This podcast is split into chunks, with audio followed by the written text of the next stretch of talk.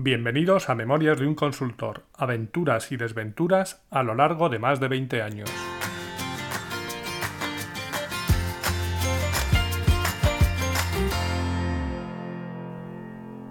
Hola, buenos días, buenas tardes o buenas noches y bienvenidos al episodio 39 de Memorias de un consultor.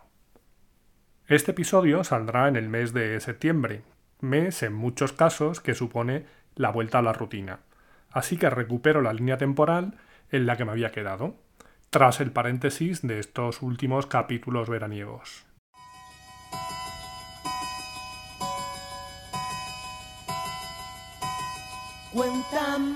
Y hablando de rutinas, en el año 2007, Rafael Nadal ganó Roland Garros.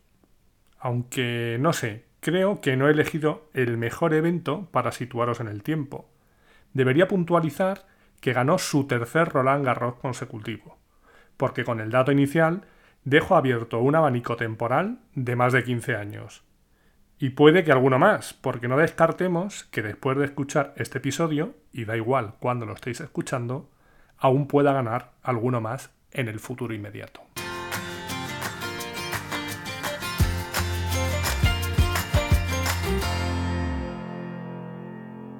Llevo unos años trabajando por mi cuenta y facturando a través de una sociedad. ¿Por qué? Bueno, lo de trabajar por mi cuenta fue algo que tenía planificado, aunque lo tuve que adelantar unos meses por las artimañas del amigo Raúl Arrocet, del que os hablé en los episodios 18 y 19. Y lo de montar una sociedad fue algo también provocado por una tercera persona, como conté en su momento en el episodio 29. En ese episodio os contaba cómo Asdrúbal, el que fue mi instructor cuando fui a formarme a SAP, me planteó la posibilidad de trabajar juntos, aunque finalmente no terminó de dar el paso. No lo dio en ese momento, pero sí más adelante, en 2007. Y es que por regla general, por lo que he vivido durante todo este tiempo, cuando alguien se plantea lo de ponerse por su cuenta o cambiarse de empresa, antes o después termina haciéndolo. Y esto fue lo que pasó en esta ocasión. Me llamó, me dijo que le había dado vueltas al tema y que pensaba que lo tenía que intentar.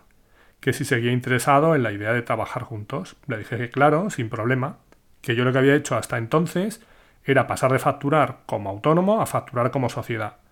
Y bueno, había una persona, Karina, que colaboraba conmigo también como autónoma, echándome una mano con el tema de formación. Pero todo seguía igual que un año antes. Antes de seguir con la historia, un inciso. ¿Facturar como autónomo o montar una SL? Esa es una pregunta que se hace mucha gente que empieza a trabajar por su cuenta. Y si tuviera que dar una respuesta, visto lo visto, lo tendría claro. Empieza siempre como autónomo.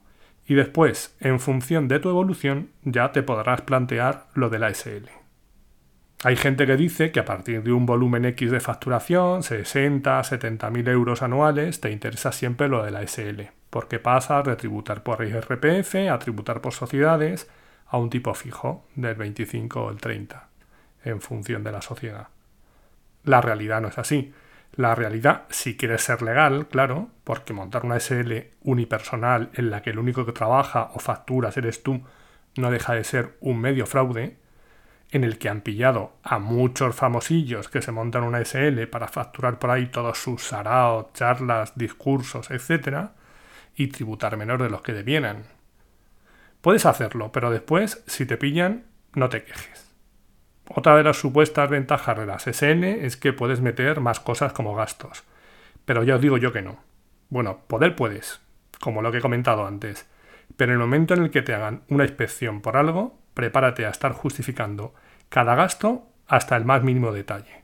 Y yo eso lo sé porque me lo ha dicho un amigo. Hace poco me comentaba otro amigo que le habían hecho una inspección y que, bueno, tuvo que enviar a una persona, a un cliente fuera de su localidad y la factura del hotel le dijo el inspector de turno que no estaba no se la admitía porque no estaba relacionada con la actividad que desempeñaban. Y os aseguro que no era una factura de 15 días de estancia en el Caribe, que podría ser cuestionable. Impresionante. Aparte, que tú puedes facturar todo a través de la empresa, pero luego si quieres sacar dinero de la empresa tendrás que hacerlo a través de una nómina o una factura, que llevarán el IRPC correspondiente. Vamos, que si lo haces para escaquearte de tributar, no es tan sencillo como te lo pintan, lo cual no quiere decir que no merezca la pena montar una SL. En el sector en el que nos movemos hay clientes que directamente no trabajan cada vez menos con personas físicas, con freelance, autónomos o como los quieras llamar. Siempre tiene que haber una empresa por detrás, un CIF. Y muchas veces tienes que pasar su proceso de homologación. Y todas esas historias de las que hablaré más adelante. Eso te va a hacer que sea siempre más sencillo trabajar con una SL. Si tienes colaboradores varios, empleados, etc., aunque puedes hacerlo también como autónomo, también creo que es mejor tener una SL, aunque eso te va a suponer también algún gasto adicional a nivel de asesoría fiscal, contable, etc. A nivel autónomo, por supuesto, también tienes tus obligaciones, que básicamente consisten en devolver trimestralmente a Hacienda el dinero que le has ido guardando de todas las facturas que emites. Porque como ya sabréis, el dinero del IVA no es tuyo. Tú solo lo guardas temporalmente. Me explico. Si tú realizas un servicio por valor de 1.000 euros, emitirás una factura de 1.210 euros, suponiendo que el IVA sigue el 21% como hasta ahora. Esos 210 euros de más no son tuyos. Se los estás guardando Hacienda y se los tendrás que entregar trimestralmente incluso aunque no hayas llegado a cobrar la factura todavía en ese momento. Algo que, aunque parezca increíble, es así. Muchas veces vas a tener que adelantar dinero. Realmente, si sigo con ese ejemplo, ni siquiera recibirás esos 1.210 euros, porque si eres autónomo, esa factura llevará una retención del 15% por IRPF, es decir, 150 euros menos. Pero estos te los va a quitar tu pagador, que será en este caso el encargado de dárselo a Hacienda cuando llegue el momento. Se lo da de tu parte. Oye, estos 150 euros se los he quitado Antonio de su factura.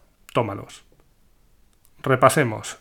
1.000 euros de tu trabajo, más 210 euros de IVA, menos 150 euros de IRPF. Te llegarían al bolsillo o a la cuenta 1.060 euros. Venga, voy a dar un tiempo para los que hacéis las cuentas con los dedos.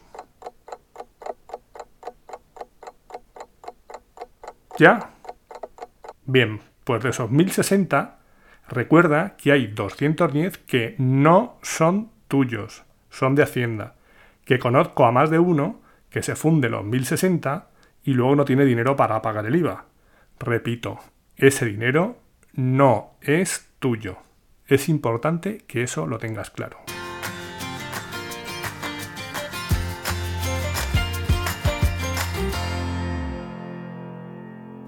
Vale, entonces 1060 menos 210 son 850. Venga, rápido, con los dedos. Que esos sí son míos del todo, ¿no? Y puedo hacer con ellos lo que me dé la gana. Pues sí y no. Lo ideal es que no. Que esos 850 euros no sean todos tuyos. ¿Por qué? Porque si así fuera, habría que suponer que a lo largo del año no has facturado demasiado ya que el tipo de tu IRPF no habría superado el 15%. ¿Recuerdas los 150 euros que te quitaba tu pagador o tu cliente para dárselos a Hacienda de tu parte? Bien, pues eso es como un anticipo, pero al final hay que hacer cuentas en la declaración de la renta. Imagínate que ese año has facturado a final de año 100.000 euros. Por lo tanto, te habrán retenido tus distintos clientes o pagadores 15.000 euros el 15% de 100.000, 15.000. Esto hasta los que contáis con los dedos. Si los 85.000 restantes, 100.000 menos 15.000, todos conmigo 85.000, nos los hemos ido fundiendo porque pensábamos que eran todos nuestros, me da que vamos a tener un problema cuando llegue el momento de hacer la declaración de la renta. Porque los amigos de Hacienda te van a decir, si has ganado 100.000, me tienes que dar el, pongamos, 32% de lo que ganes. Es decir, 32.000. Ya me has adelantado 15.000 que me han ido dando tus distintos clientes, por lo tanto, 32 menos 15, 17. Me debes 17.000. Venga, los de letras, tomaron la pastilla, beber un poco de agua y tranquilos que ya termino con todo esto. Es decir, que lo aconsejable es que tengas una estimación aproximada de lo que vas a facturar en el año, más o menos. Y tengas en cuenta que cuanto más factures, Hacienda te va a pedir más porcentaje que ese 15% de adelanto. Si facturas poco, puede que incluso tenga que devolverte. Por eso decía que los 850 iniciales casi mejor que no fueran todos tuyos. En definitiva, que no me valen las quejas de no tengo dinero para pagar el IVA, porque eso quiere decir que te has gastado un dinero que no era tuyo. O vaya palo que me ha dado Hacienda este año, porque eso quiere decir que has ganado mucha pasta.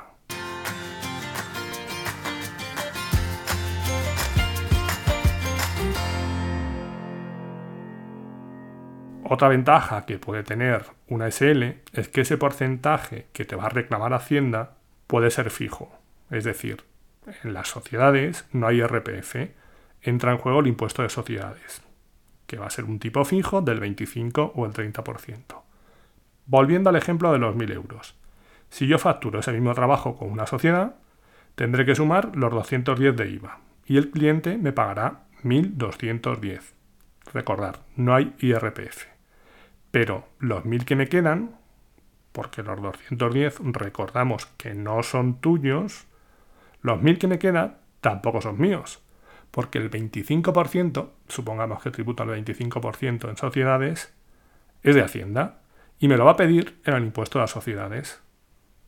Por lo tanto, lo que son míos míos, de los 1.210 que recibo, son 1.210 menos 200 de IVA, 1.000 menos 250 del 25% que voy a tener que pagar en sociedades, 750. Y hasta aquí la clase de tributación para torpes del día de hoy. Por supuesto, esto que estoy contando aplica en España a día de hoy y es un simple ejemplo. Donde lo que quería dejar claro es que no todo el dinero que facturas y que entra en tu cuenta es tuyo, para que luego no te lleves sustos.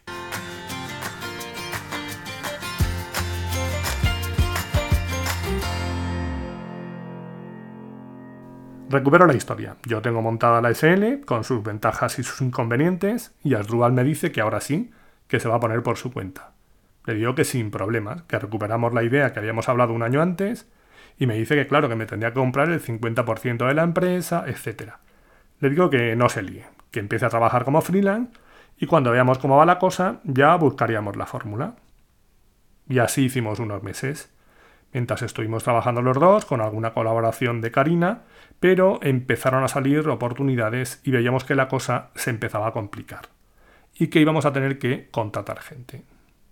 Entonces, tenía ya todo el sentido del mundo tener una SL, pero no le vendí parte de la mía, aunque creo que le dije, te la vendo a un euro. Creamos otra al 50%, y él tenía otra solo suya. Esta fórmula que nos permitía con la empresa común facturábamos a los clientes, pagamos las nóminas y todos los gastos, y con la de cada uno facturábamos el trabajo que hacía cada uno a la sociedad común. Después, cada uno en su sociedad hacía lo que quería. Coger un coche en renting, ponerse una nómina más alta o más baja, lo que fuera. Hacer colaboraciones que no influyeran en la sociedad común. Es decir, cada uno era libre de hacer lo que quisiera. Y en la común iban todos los beneficios y todas las cosas que fueran comunes y al 50%. Y la verdad es que la fórmula funcionaba. Además, nuestra idea de pardillos era, claro, esto además nos va a permitir que si uno solo quiere trabajar tres meses, un año, pues lo puede hacer, porque así solo factura eso y listo. Cuando nos creíamos que el mundo del freelance y la empresa era trabajar unos meses y el resto estar tumbados debajo de una palmera. Que no digo que no se pueda hacer eso, pero la realidad suele ser un poco distinta y más en los inicios.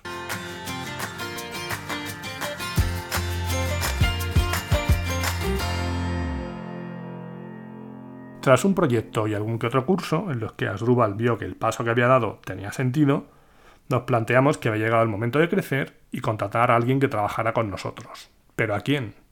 El cómo lo íbamos a hacer lo teníamos claro. Primero lo formaríamos durante dos o tres meses y después empezarían a trabajar de nuestra mano.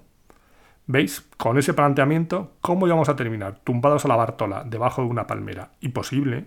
Para eso, el planteamiento tendría que haber sido cogemos a tres chavalitos recién licenciados, les damos un curso de dos semanas y a facturar. Pero no era eso lo que queríamos, esa no era la idea. La idea era coger a dos tres personas e ir poco a poco. Yo tenía un amigo que llevaba tiempo con ganas de cambiarse de empresa y de tecnología. Asdrúbal preguntó a sus allegados si le propusieron a alguien, pero nos faltaba alguien más. Y recuerdo que un día festivo, además nos tocó ir a Zaragoza a hacer algo del proyecto que teníamos entre manos y dijimos, mira, necesitamos ayuda, necesitamos a alguien más. Y le digo, oye, ¿y Charo? Y me miró y me dijo, ¿qué Charo? ¿La Charo que tú y yo conocemos? La misma. Pero tú estás seguro de lo que dices. Y le dije, ¿por qué no? Conoce el sector y creo que le puede echar ganas. Si le ayudamos, puede funcionar. Y estos fueron nuestros tres primeros colaboradores. Charo, Elmer y Pitagorín. Gente con la que mantengo una excelente amistad a día de hoy, aunque ya no trabajamos juntos, por motivos variados, y que creo que además merecen un episodio aparte, que será el de la semana que viene.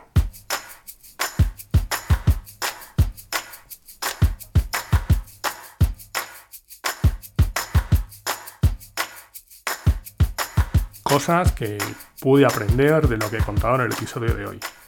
Uno, tu dinero a veces no es tuyo. Dos, si ganas mucho, tributas mucho. Y punto.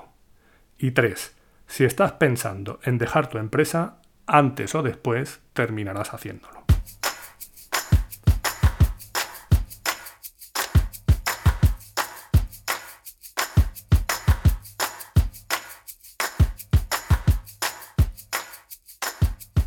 Y hasta aquí hemos llegado hoy. Ya sabéis que podéis encontrar un nuevo episodio el próximo miércoles a eso de las 8 de la mañana, hora de la España peninsular, una hora menos en Canarias, aunque después cada uno lo escucharéis cuando os dé la gana, como no puede ser de otra forma. Podéis encontrar todos los episodios del podcast en la página memoriasdeunconsultor.com, donde estaré encantado de recibir vuestros comentarios, y también en la mayoría de plataformas de podcasting. Apple, Spotify, iBox, etc. Y si queréis saber algo más de mí, me podéis encontrar también en mi blog personal a ancos.com. Gracias por haber llegado hasta aquí y os espero en el próximo episodio. Adiós.